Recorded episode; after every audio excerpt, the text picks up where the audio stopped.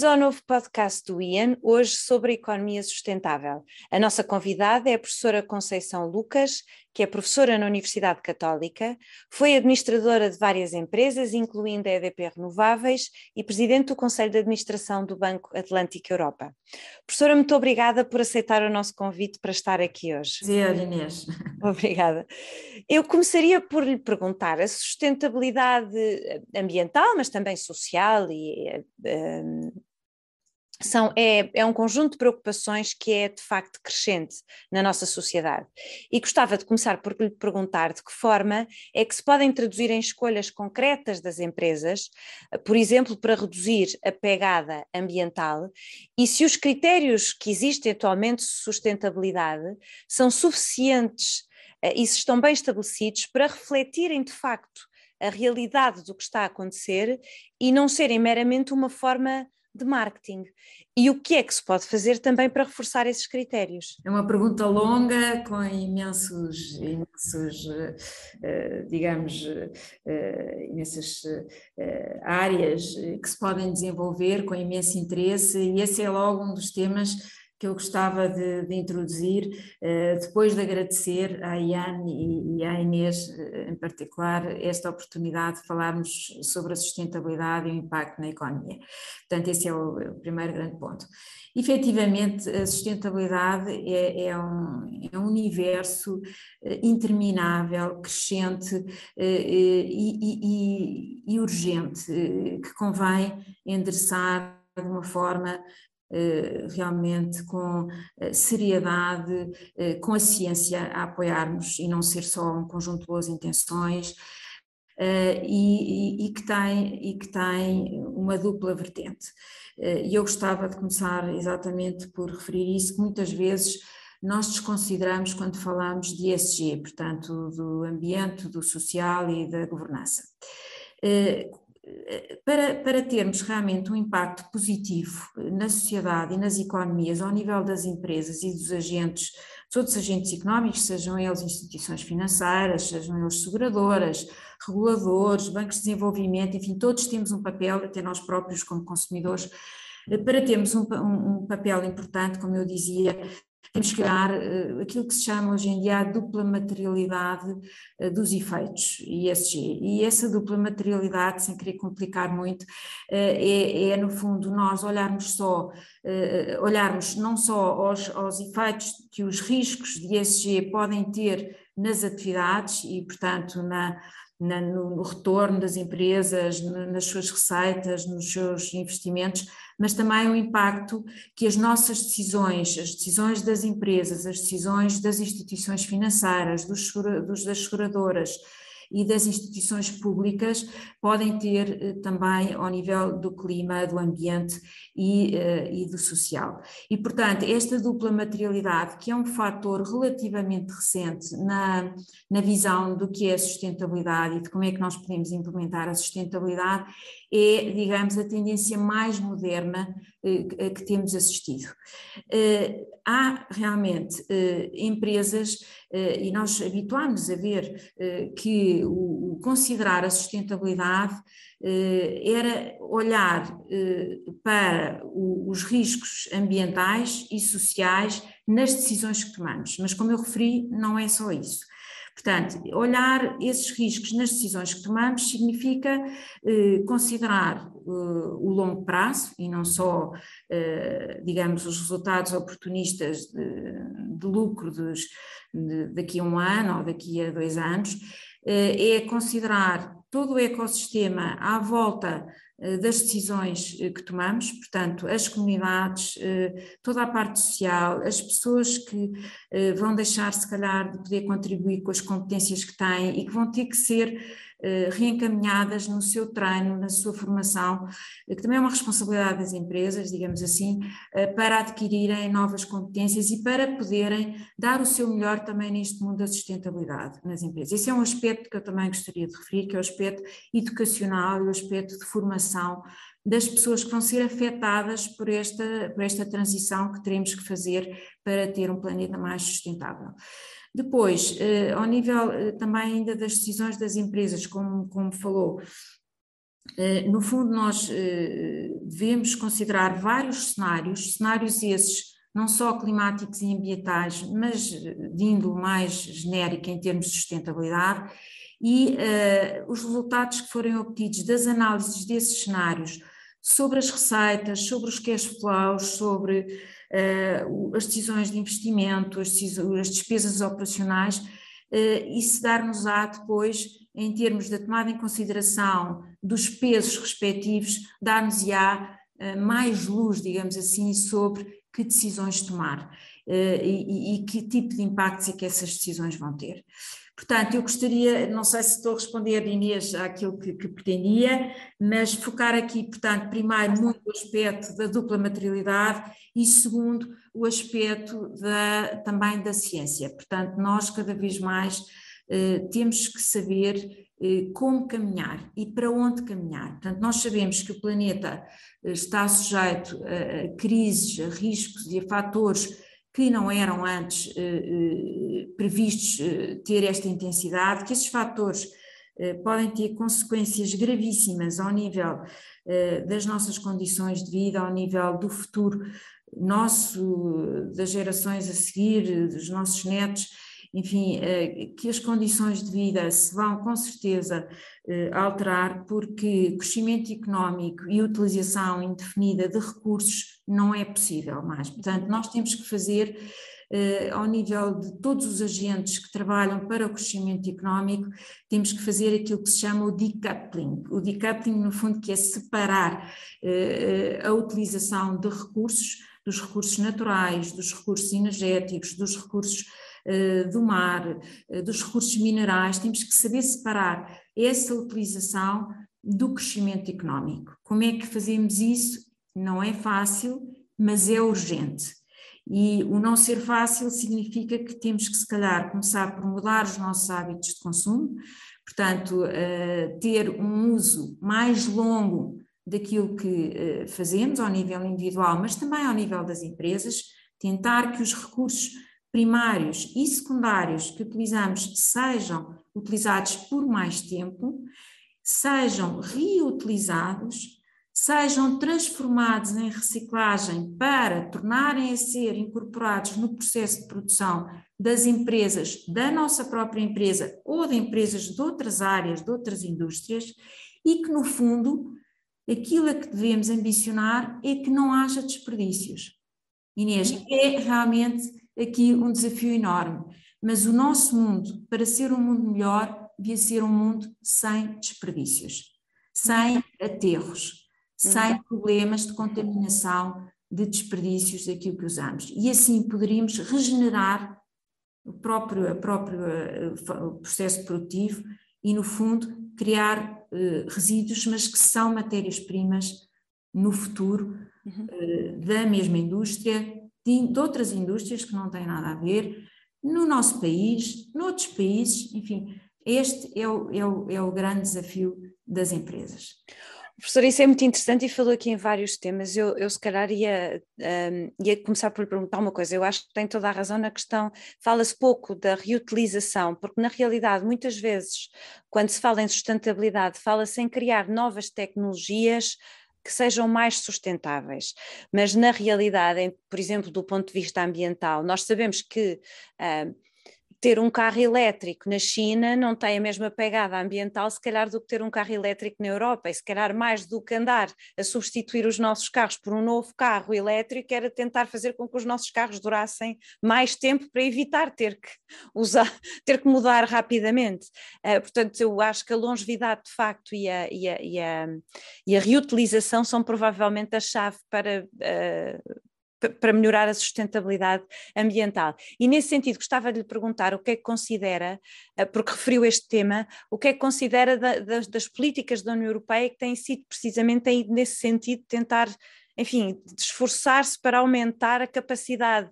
seja, por exemplo, olha, uma das políticas que se tem falado agora recentemente é da longevidade dos computadores e da, da a União Europeia publicou uma legislação que uh, proíbe ou limita a capacidade das empresas de, fez, de fazerem obsolescência programada, que é uh, as empresas terem políticas que ao fim de alguns anos os, os aparelhos começam a falhar, porque está programado assim, não porque fosse necessário, mas porque, para, para obrigar as pessoas a criarem ou irem buscar uh, novos aparelhos. Portanto, gostava de saber se, se, na sua opinião, o caminho também passa um bocadinho por aí, por um esforço mais, não só na União Europeia, mas enfim, de todos, até do legislador, para introduzir esses géneros de políticas. Sim, já agora só voltando aos, aos carros elétricos, uh, um aspecto interessante é que os carros elétricos, para além da longevidade, uh, uh, os, os, nossos carros que nós usamos atualmente, com algumas adaptações tecnológicas não complexas, não complexas, podem ser alimentados, por exemplo, a biocombustíveis. E, portanto, este também é um, uma área, eh, ou seja, nós termos formas alternativas eh, de fontes de, de, abastecimento de combustíveis, etc., fazendo pequenas adaptações, se calhar. Eh, começando por nós, não é? Portanto, nos, nos, nos utensílios que utilizamos, nos automóveis, Uh, por exemplo, nas, nas caldeiras em casa, uh, está, está, previsto, quer dizer, que só a simples eh, mudança de, de, caldeiras a gás para caldeiras uh, térmicas uh, tem uma poupança enorme de, de, de energia e, e, é um investimento que se calhar não é muito grande, pode ser apoiado e, e, e se calhar também aqui as instituições financeiras em pacotes, digamos, de renovação de determinado tipo de equipamentos sem custos muito elevados, eh, eh, poderia contribuir para uma grande diferença. Portanto, isto para lhe dizer que não estamos a falar só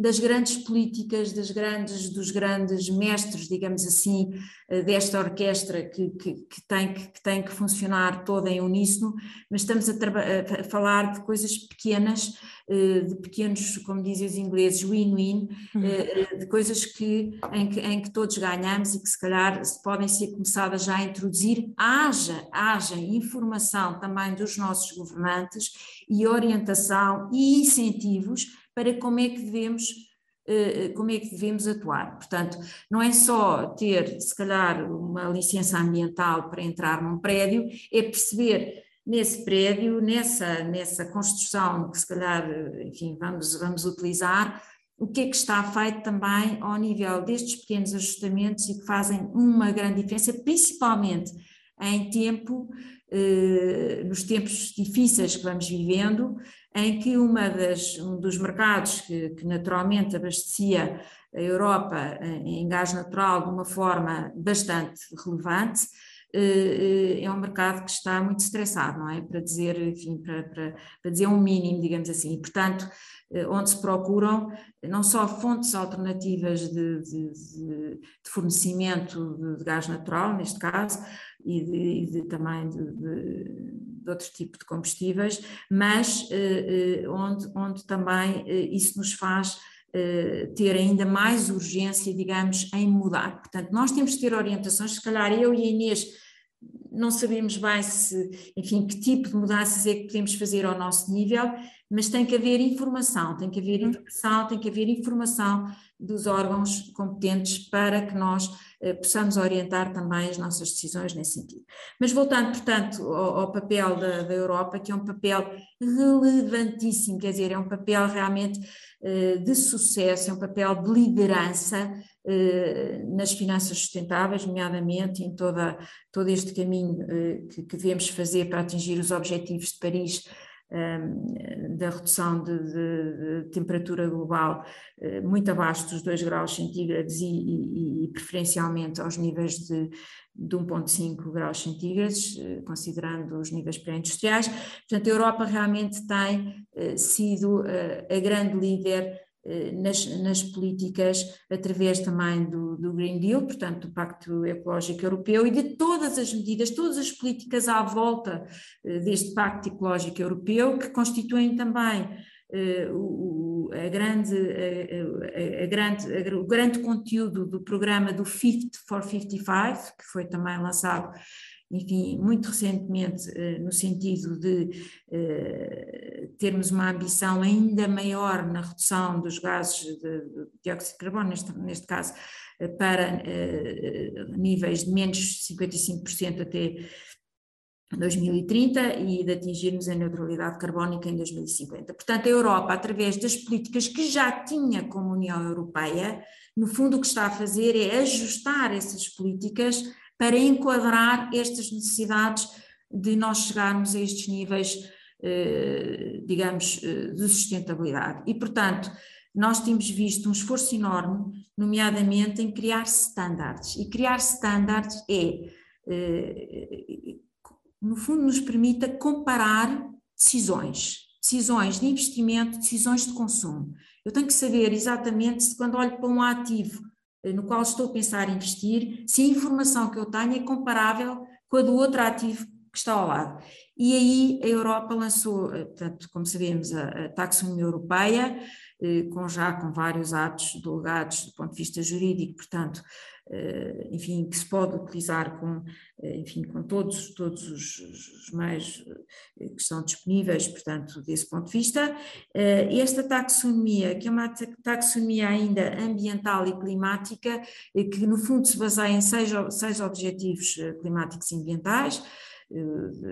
objetivos de mitigação das ações climáticas, de adaptação às ações climáticas, e estes dois já têm, no fundo, os critérios e as métricas perfeitamente definidos e divulgados. Depois temos mais quatro objetivos, um que se refere, no fundo, à, à, à qualidade das águas uh, e do mar, uh, à poluição, uh, à biodiversidade, e, e, a economia circular. Portanto, nós temos mais quatro objetivos, esses ainda não têm, digamos, critérios e métricas para poderem ser aplicados, mas já têm propostas da Comissão para, no fundo, que já refletem alguns critérios e métricas, não sabemos se vão ser os definitivos, mas pelo menos já temos aqui um guidance, como dizem os ingleses, um guidance para podermos também orientar as nossas decisões de investimento nesse sentido. Ora, o que diz esta taxonomia e a lei eh, da taxonomia, a regulação da taxonomia, eh, diz que para uma atividade ser sustentável, ela tem que pelo menos contribuir para um destes seis objetivos, não prejudicar significativamente os restantes, respeitar eh, condições mínimas sociais eh, na sua aplicação e, e seguir os critérios e as métricas que estão definidos. Portanto, estas são os quatro, digamos, quatro testes que uma atividade eh, para ser sustentável tem que passar eh, dentro da, das regras da União Europeia. É óbvio que, que ainda, quer dizer, que isto ainda é fraco. Porquê que é fraco? Porque para eu poder saber se uma eh, se uma atividade é, é, é, sustentável, primeiro eu tenho que saber se ela é elegível do ponto de vista dos, das classificações de atividades económicas do NASA, digamos assim, que está subjacente a esta taxonomia. E há muitas atividades, muitos setores de atividade que ainda não estão cobertos por esta taxonomia, Inês, e portanto esse é um dos caminhos que vamos de certeza ver muito proximamente, é o alargamento da taxonomia a muito mais atividades. E, aliás, temos que ser ambiciosos e temos que dizer que todas as atividades devem estar, de alguma forma, tratadas pela taxonomia. Depois, a, outra questão é que a, primeira legislação que saiu sobre taxonomia classificava as atividades em verdes e não verdes, ou seja, era um binómio, era ou eram sustentáveis ou não eram sustentáveis. E como nós sabemos, há aqui muitas sombras aqui nos verdes, portanto, eh, e, e há atividades que não são ainda sustentáveis, portanto, além de serem elegíveis, tinham que estar alinhadas com estes critérios, mas não sendo ainda alinhadas com estes critérios, têm possibilidade de vir a ser alinhadas de estarem alinhadas. E, portanto, nós temos que, eh, neste momento, a, Comissão Europeia está no fundo, a, a, a, ir mais longe em termos de, de, uma proposta de extensão da taxonomia para exatamente considerar aquilo que se chamam as atividades intermédias. As atividades intermédias são aquelas que nem são verdes, nem são, eh, no fundo, eh, não são ainda verdes, não são também prejudiciais completamente, elas são prejudiciais, mas podem vir a ser verdes. E é este o grande caminho, o grande desafio eh, que estamos a ver agora a nível de, enfim, dos grupos de trabalho da Europa eh, e, e, e dos órgãos de decisão da Europa. Um outro aspecto que eu também gostava de referir aqui em termos destes estándares é o aspecto da, da taxonomia social. Nós falamos muito da taxonomia ambiental e climática e eh, ao nível dos tais quatro testes, digamos, de, para considerarmos atividades sustentáveis, aquilo que falamos do social é aquilo que se aplica na lei geral, ou seja, são, é o cumprimento dos estándares mínimos internacionais da OCDE, enfim, de, de, de vários organismos, mas que são os estándares que já são obrigatórios eh, ao nível nacional, das políticas nacionais, e, portanto, normalmente não há aqui um grande esforço para irmos mais além, quando estamos a tratar do ambiental e climático. Há realmente uma preocupação da Comissão Europeia, quando estamos neste, neste mundo do ambiente e do clima, eh, de fazer a tal transição justa. E a transição justa, eh, no fundo, significa que não devemos deixar ninguém para trás, não é? Uhum, uhum. Ou seja, todas as pessoas que são afetadas por esta transição, por estes projetos ao nível climático e ambiental, têm que ser apoiadas. E há fundos comunitários muito importantes, há o Just Transition Fund, só para mencionar, digamos, um que é mais conhecido, eh, e que no fundo tem eh, verbas importantíssimas para fazer, eh, não é só para pagar às pessoas, como é óbvio, às pessoas como uma compensação, não, é no fundo para eh, treinar estas pessoas para este novo mundo, para estas novas competências. E, portanto, isso é o mais importante, eh, é, é esta parte social. Ora, para além disso, no fundo, a Comissão agora está a desenvolver uma proposta para a taxonomia social, não é tão baseada nos critérios, em critérios quantitativos, como é a taxonomia ambiental e climática, mas é mais baseado em dois fatores fundamentais, que é no fundo o fator da disponibilidade dos serviços sociais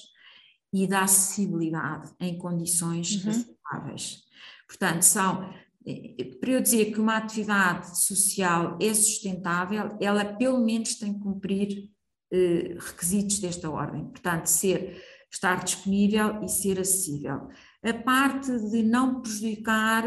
substancialmente outros objetivos. Eh, significa-se aqui aspectos mais culturais, ou seja, essa atividade não pode chocar culturalmente com, digamos, as regras eh, instituídas eh, nas pessoas que vão, que vão, no fundo, ser afetadas por essa atividade positiva, uhum. um, e tem que estar também, tem que ter qualidade, ou seja, tem que respeitar níveis de segurança de acordo com os estándares internacionais. E estamos a falar aqui na taxonomia social relativa a projetos, nomeadamente mais de educação e de saúde. Portanto, são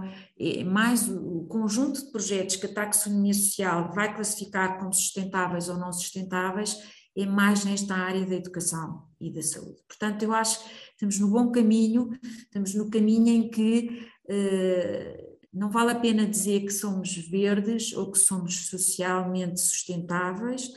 eh, portanto, eh, devemos provar que o somos e devemos passar estes testes. Portanto, o greenwashing, eu espero que tenha os dias contados. Pois, pois claro, e penso que com estes critérios, enfim, com, com, com, com, essa evolução vai melhorar. Mas a professora falou aí bem da, das questões sociais e para além da questão que referiu, que é o, Green, o, o Just uh, Transition uhum. Fund, um, existe em Portugal, existe em vários países, mas acho que Portugal é um país especialmente um, afetado por isto, um grau bastante elevado de pobreza energética. Nós estamos mal preparados, uh, uh, de forma geral, para, para, para, uh, para esta transição, Uh, apesar de termos condições que são possivelmente ideais, em termos, por exemplo, do, do aquecimento, etc., uh, temos condições muito, e, e, enfim, de produção de eletricidade, temos condições muito favoráveis para isso. Uh, e, portanto, parece-me que em Portugal ainda existe um caminho a fazer, não só a nível pessoal, para reduzir a pobreza energética, mas também a nível das empresas para, enfim, no fundo, aproveitarem cada vez mais estas possibilidades uh, que, que, existem em Portugal de recursos uh, renováveis para, para a sua energia. Uhum. Na sua experiência, uh, qual é que é a situação de, em, em, Portugal neste, neste esforço, neste caminho para se tornarem mais, mais sustentáveis? Há aqui dois, dois, dois grandes grupos de empresas. Há aquelas empresas que são as empresas cotadas, empresas maiores, com mais de 500 eh, colaboradores, as empresas que estão sujeitas já a um determinado tipo de regulação e a um determinado tipo de mecanismos de, de mercado de carbono que, que as PMEs não conhecem ou, enfim, não, não utilizam, não é? E, portanto, eu julgo que, e gostava também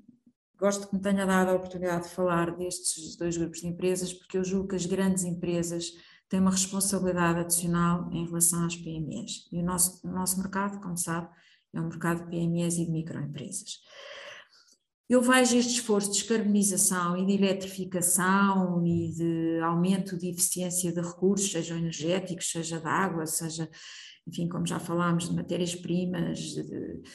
cadeias de distribuição, portanto há aqui todo um trabalho a fazer eh, para chegarmos aos níveis de sustentabilidade que, que queremos, que, que, estão desenhados eh, e que estão provados cientificamente ser os desejáveis. Um, há um trabalho grande das grandes empresas, ou seja, nós quando pensamos, por exemplo, em emissões eh, de dióxido de carbono ou de gases, de gases poluentes, nós uh, sabemos que existem as emissões diretas de cada empresa, não é? Pronto, as emissões que, com o meu produto, com o meu serviço, com as atividades que eu tenho, uh, no fundo, uh, que surgem, enfim, na atmosfera. temos depois dois tipos de emissões indiretas. Estas primeiras, as diretas, são chamadas as emissões de scope 1, digamos, de âmbito 1. Depois, as emissões de âmbito 2 e 3 são indiretas, a de âmbito 2, no fundo, refere-se às emissões indiretas que são oriundas, no fundo, do consumo energético de eletricidade que eu faço, de, de, eletricidade e de calor, e, portanto, eu posso escolher, eu como empresa posso escolher ter, no fundo, contratos de abastecimento de energia elétrica mais verdes ou menos verdes, portanto, esse tipo de escolha depois vai impactar nas emissões indiretas de âmbito 2, e depois temos o grande mundo das emissões, que é o mundo das emissões de âmbito 3, digamos assim, é o scope 3. E essas emissões são aquelas emissões eh, que são, no fundo, eh, eh, oriundas das cadeias de abastecimento, das cadeias de valor, tanto a montante como a jusante. Ou seja, eu posso ter fornecedores eh, que são altamente emitentes, que têm uma intensidade carbónica elevadíssima, eu posso escolher não ter mais esses, esses fornecedores, escolher outro tipo de fornecedores e, portanto, diminuir, digamos assim, a pegada carbónica dos meus produtos e serviços. Mesma coisa ao nível da distribuição, dos consumidores, dos mercados onde eu, onde eu distribuo. Portanto, eu posso ter cadeias de transporte, de armazenagem, etc., que são altamente poluentes ou não. Portanto, a escolha está eh, nas grandes empresas, naquelas que, no fundo, têm a liderança dessas cadeias de valor e dessas cadeias de abastecimento.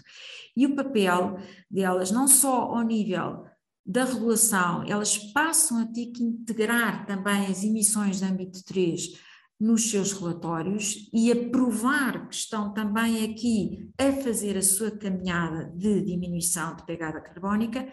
como elas têm um papel, eu julgo que é eh, aquilo que nós chamamos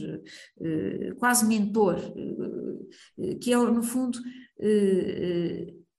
trazer para dentro da empresa também os problemas e as soluções de toda esta cadeia de PMEs que gira à volta do seu produto ou serviço.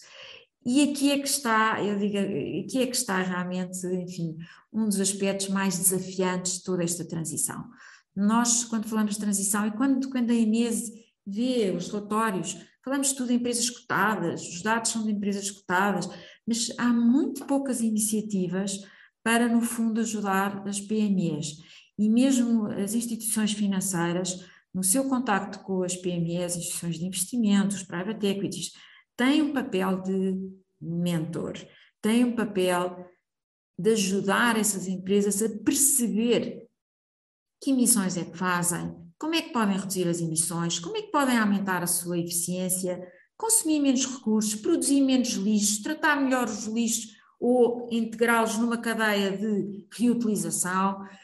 E essa responsabilidade vai ao nível Da parte tecnológica, Inês, na minha visão, da parte tecnológica, portanto, se eu tenho, eu como grande empresa, tenho mecanismos eh, eh avançados, digitais ou não, mais manuais, mais digitais, tendencialmente mais digitais, para fazer a medição, por exemplo, do carbono, das emissões de carbono, para fazer a medição correta dos critérios e dos KPIs, digamos assim, dos Key Performance Indicators, dos, dos aspectos relevantes para eu poder definir estratégias de progressão para a neutralidade carbónica e eu, se calhar, posso disponibilizar essas técnicas, posso disponibilizar esses instrumentos às empresas que estão na minha cadeia de valor, para que elas também possam fazer essas medições e para que todos em conjunto, como ecossistema, possamos caminhar no sentido certo da sustentabilidade. É óbvio, vai-me dizer, ah, mas isso se calhar custa dinheiro, pronto, e se calhar as empresas precisam também aqui de algum apoio financeiro. Eu estou de acordo, existem já na taxonomia e nos programas de apoio financeiro que a Europa desenvolveu para esta transição, eh, já existem mecanismos que também eh, podem ser aproveitados por estas empresas e que podem ser aproveitados pelas grandes para apoiar financeiramente as pequenas. As grandes podem ser aqui realmente, eh, digamos, fazer um papel de charneira em todo este ecossistema e assumir também elas responsabilidade pela transição deste tecido PMEs que para nós portugueses é tão fundamental. Também há aqui o papel das comunidades, portanto, os municípios, que têm feito também, já têm atuado uh, nesse sentido, uh, e há o papel também, não só das, das, grandes empresas, como das instituições financeiras que apoiam estas PMEs. Portanto, há todos, aqui todos temos que trabalhar em conjunto, os reguladores em primeiro lugar, mas depois todo o ecossistema tem que trabalhar em conjunto para que não sejamos só nós digamos, a fazer a transição, uma grande empresa, e deixemos todos aqueles que vivem à nossa volta, dependem até de nós, sejam comunidades, sejam PMEs, eh, sejam outro tipo de agentes, eh, sem qualquer tipo de luz nem forma de poder lá chegar. Nós temos um tecido produtivo muito dependente das PMEs e, e usar as, as, as empresas maiores, de certa forma, como meio para ajudar para nos ajudar a todos a mudar, acho que é de facto uh, um tema muito interessante. Uh, mas agora, talvez, olhando mais numa perspectiva macro, passando para uma perspectiva mais macro e geopolítica, eu acho que muitas pessoas que trabalham nesta área têm tido, por causa da guerra atual e das implicações que tem, até do ponto de vista do fornecimento energético, uh, têm Uh, enfim, tem questionado, ou pelo menos no meu caso eu tenho questionado sobre em que, de que forma é que isto pode afetar o caminho tem vindo a ser feito na Europa, uh, no sentido de uma economia mais verde, porque se por um lado, no longo prazo, de facto, uma economia que depende de mais energias renováveis um, acabaria por, enfim, por, por nos uh, tornar mais independentes de países uh, dos, que muitas vezes não têm umas de, que não são, ou não são democráticos ou não têm democracias consolidadas e que nos fornecem energia, como, como é agora o caso da Rússia, mas existem muitos outros uh, que estão nesta situação. Uh, por outro lado, também é verdade que os preços estão elevados neste momento de, de, dos, dos, produtos, em particular dos produtos uh, petrolíferos e, e, e, do gás, uh, de facto tem vindo a aumentar a, enfim, acaba por tornar, incentivar a, a produção desses bens, incentivar ainda mais a produção e, e o consumo desses, uh, desses bens que são mais poluentes. E, portanto, a pergunta que eu lhe ponho é se acha que isto no longo, se, se, se o incentivo no curto prazo, se não estará a atrasar o que pode ser o potencial de crescimento das energias renováveis e de redução das emissões de gases de estufa no longo prazo. Bom, o tema atual realmente foi um tema que ninguém esperava em todos os domínios, não é? Eh, mas é, é um tema eh, que, no fundo, tá, traz um outro tipo eh, de preocupações dos grandes decisores internacionais, que depois, como é óbvio, se reflete em nós, não é? Nas empresas, em nós, eh, como famílias, como consumidores eh, e também como decisores. Eh, o que eu, o que eu, as leituras que se têm feito de, desde, enfim, desde fevereiro, desde o fim de fevereiro até agora, de todos os decisores, eh, enfim, que têm realmente um, um, um contributo fundamental nesta, nesta transformação que é necessária, eh, é, é de que isto vai tornar ainda mais urgente, no fundo, a transição para as energias renováveis. Uh, ou seja, há aqui uma preocupação, de, mesmo em Portugal, mesmo agora, enfim, desde que o governo tomou posse, há realmente aqui uma, uma, uma comunicação de que isto não vai atrasar, isto vai reforçar a necessidade temos é que considerar um outro aspecto que não estava tão presente, enfim, uh, no, no, quadro das decisões anteriores, que é o aspecto da, da, segurança eh, energética. Da segurança energética é um dos aspectos, mas da segurança em geral e da segurança energética em particular. A, a, a, segurança energética, no fundo, uh, vem um bocadinho contra os, os os conceitos e a prática da globalização a que nos vinhamos habituando, quer dizer, uh, vinhamos habituando a que vamos, vamos fornecer onde, onde existe e onde existe de forma mais barata. Neste momento, o tipo de restrições não nos permite fazer uh, esse, essa, enfim, esse, esse, esse, esse, caminho habitual e, portanto, o que nós estamos a procurar, no fundo, é substituir eh, fornecedores de, de, de, gás natural e, e, de outro tipo de combustíveis eh, que, que não, neste momento não estão, não estão disponíveis por várias razões, seja porque impusemos sanções, seja porque, enfim, não, não, tem, não, tem, não estamos de acordo, enfim, em termos eh, de outros, de outros critérios e de outros valores com o fornecimento a partir daí e, portanto, no fundo, temos, temos que tentar, se calhar, fazer aqui uma transição, mas uma transição acompanhada também de uma alteração de toda esta logística, para não lhe chamar,